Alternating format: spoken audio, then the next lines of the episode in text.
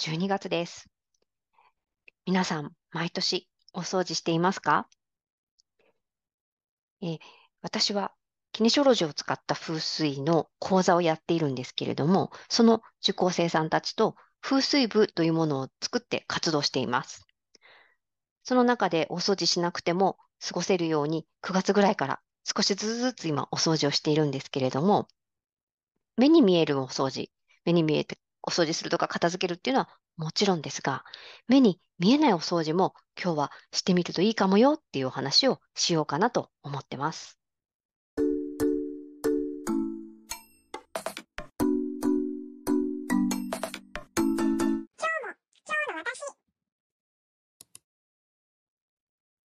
目に見えないお掃除っていうとね、どんなことかなと思うかもしれないんですけれども、簡単に言ってしまうと浄化です。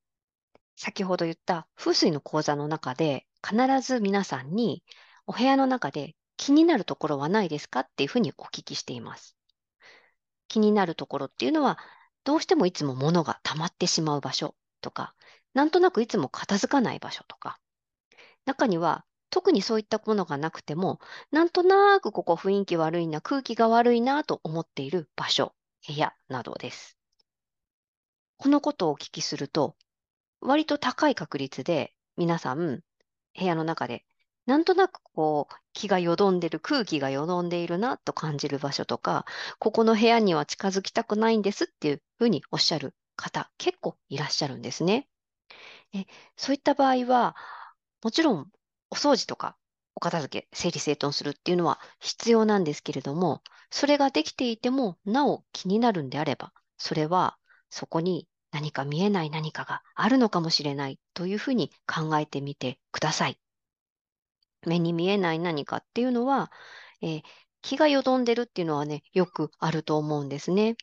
えー、気っていうのは目に見えないですけれども、まあ、空気とか風とかっていうふうに考えてもらっていいと思うんですが、ドアを開けたときに部屋中にちゃんと空気がわーっと回るようなお家の間取りであればいいんですが、やっぱり皆さんのお家、私のお家もそうですけれども、そうもいかないところがあって、どうしてもそこまで新鮮な空気がたどり着かないようなところがあったりします。そういったところはよどみやすかったりもしますし、全くそういうものが関係なく、何かの通り道だったりとか、あとは何かが居ついちゃったりしている場合も中にはありましたし、過去にもあります。ですので、きっと敏感な方とかは、なんか嫌な感じっていうふうに思ったりすると思うんですね。そこで今日は目に見えないお掃除、お部屋のクリアリング、簡単に言うと浄化の方法を3つお知らせしようと思います。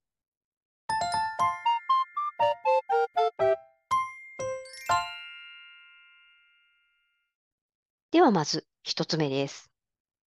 これはお金もかからないし、道具も必要ないという、超簡単に手軽でできる、けれども結構わかりやすくて、浄化力抜群のものです。それは、柏手です。柏手っていうのは神社のお参りするときにパンパンって手を叩くと思うんですけれども、あれです。気になる場所に行って、ちょっと手をパンパンと叩いて打ってみてください。どんな音がするでしょうか？もしそこの場所がよどんでいると、なんとなく響かないとかね。えー、濁ったような音とか。なんかそういった音になると思います。そういった音の場合は、その後何度も柏で打ってみてください。そうすると、音がだんだん変わってきます。綺麗な音になったら終了です。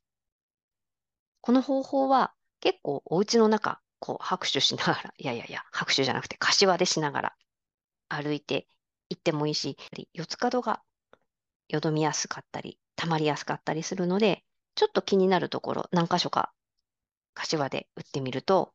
違いがわかるんではないかなと思います。以前お客様から聞いた話ですが、職場に早めに行って気になる場所があるので、一人でずっと柏で打ってます。なんていう方もいらっしゃいました。で音が変わっていくから不思議ですね、なんていう話もいただいてます。柏手の音で浄化させるっていうのは、音差で浄化させるっていうのにもまた似てるじゃないかなと思います。あと、チタンベルとかね、そういうのもありますよね。これはあの道具もいらないし、その場ですぐできるので、柏手を打っても周りから白い目で見られない場所であれば、ぜひ使ってみていただけたらなと思っています。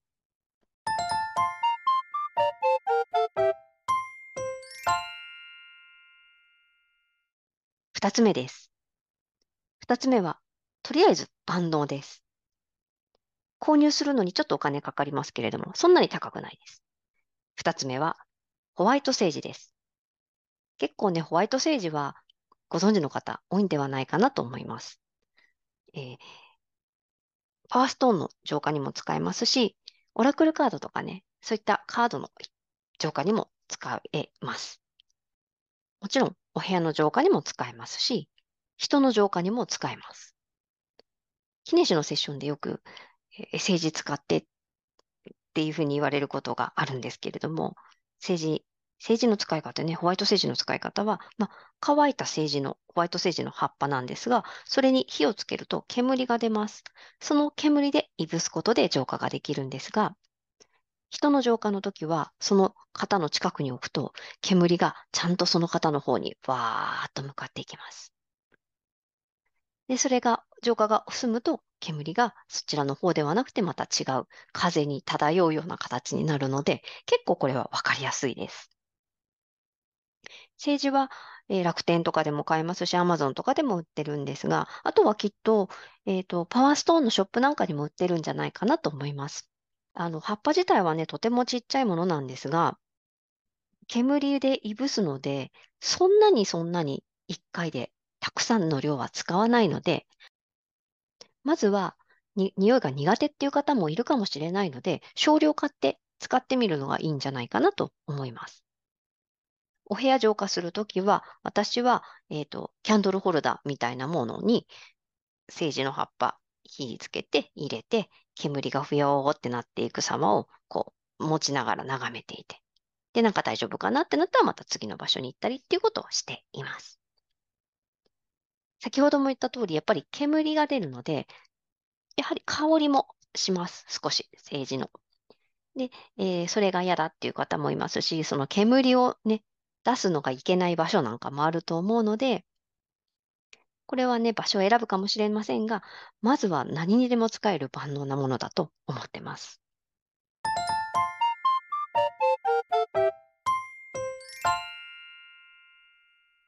三つ目です。三つ目は、結構強力。これがキネシで出ると、ああ、かなりの浄化が必要なんだなと私自身思うっていうものです。それは、クイントエッセンスのセラピスウェイです。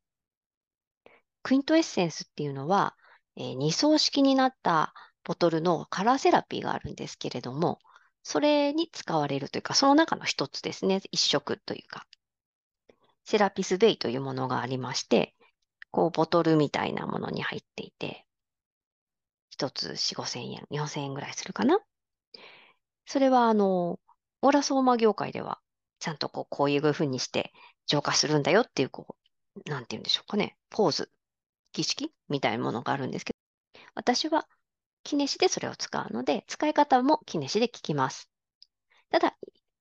私の今までの経験上、これを使って物を浄化してねとか場所を浄化してねっていう時は、ちょっとスプレーにしてみたりとか、あと、それをティッシュか何かに含ませて直接拭くみたいなことをやっています。これが出てきた時は、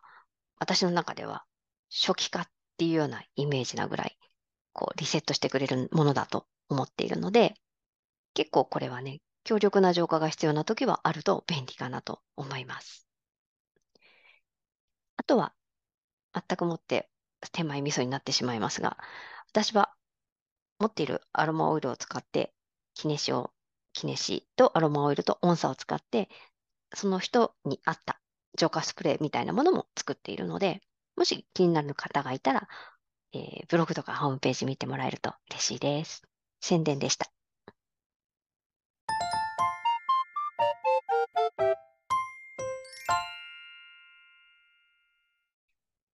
というわけで、今日は超簡単な浄化法3選お伝えしました。他にもいろいろ私も使っているものがあります。えー、と、時々出てくるお線香とかもありますし、アロマオイルとかもありますし、あとは音差で浄化、音で浄化っていうこともあります。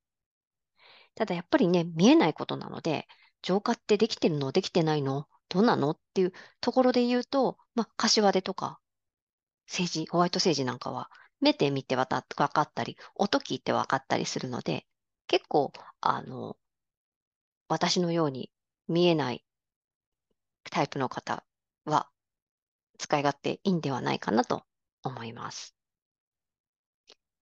というわけで、年末に向けて一度お家全体的に見てみると面白いんじゃないかなと思いますので、ぜひやってみてください。今日もどうもありがとうございました。